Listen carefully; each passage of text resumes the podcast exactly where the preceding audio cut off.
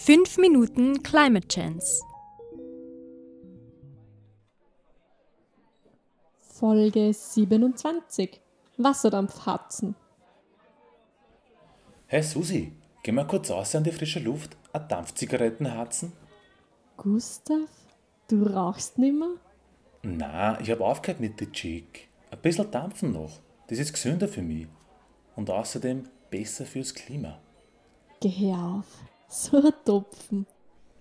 Ich sag's dir, ich kenne mich jetzt voll aus. Was ich alles gelernt habe über Treibhausgase. Ich weiß jetzt alle wichtigen. Wirklich wahr, Gustav? Jetzt, nachdem das Thema schon seit Jahrzehnten auf dem Tisch ist, schaffst es du auch endlich, dich damit zu beschäftigen. Finde ich ja gut. Aber was hat das jetzt mit dem Rauchen auf sich?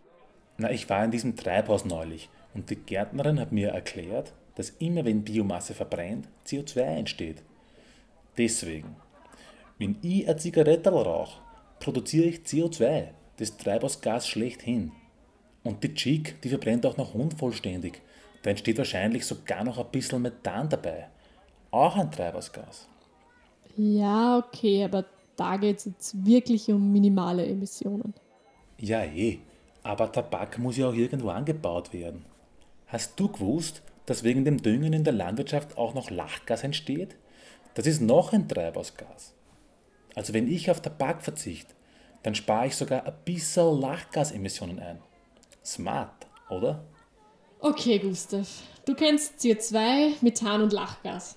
Aber kennst du auch das ultimative Treibhausgas? Was? Da gibt's noch eins? Ja. Es verursacht zwei Drittel des Treibhauseffekts. Was habe ich da übersehen? Wasserdampf. Na, geleck. Ich schmeiß mein Dampfchick auch gleich wieder weg. Na, die Dampfchick, die kannst schon rauchen. Nur um das mal klarzustellen, das, was du da als Dampf bezeichnest, ist sowieso eigentlich Nebel. Lauter kleine Wassertröpfchen, die in der Luft schweben. Und das Wasser zum Nebel bilden kommt sowieso aus der Umgebungsluft. In der ist nämlich immer ein bisschen gasförmiges, unsichtbares Wasser. Das ist Wasserdampf.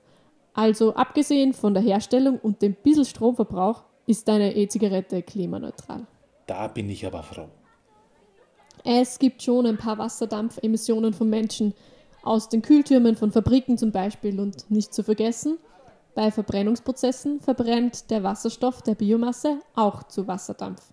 Aber das ist alles vernachlässigbar, weil das erstens nicht viel ist und außerdem regnet im Schnitt der Wasserdampf schon nach wenigen Tagen wieder aus.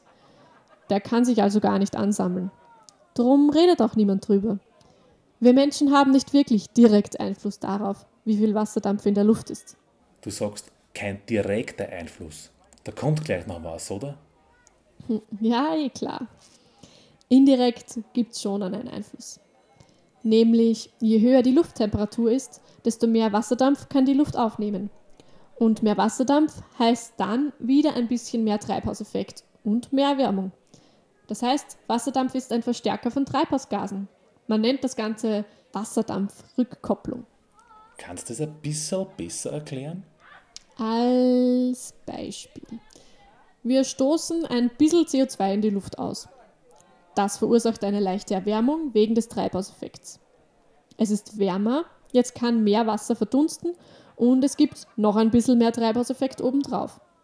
Das CO2 und auch die anderen Treibhausgase sind der Treibhauseffekt-Kontrollfaktor. Aber den eigentlich wirklich großen Effekt, circa 60 Prozent, den macht der Wasserdampf. Also ist CO2 unser Regelknopf für Wasserdampf in der Luft und den Treibhauseffekt. Ja, genau. Und das geht sogar so weit, dass wenn die CO2-Konzentration zu weit absinken würde, dann wäre es kühl genug, dass der ganze Wasserdampf herunterschneit und regnet und dadurch die Abkühlung so verstärkt, dass die Erde ein riesen Eisball werden würde. Davon sind wir aber zum Glück eh weit entfernt. Spektakuläre Geschichte, diese Wasserdampfrückkopplung.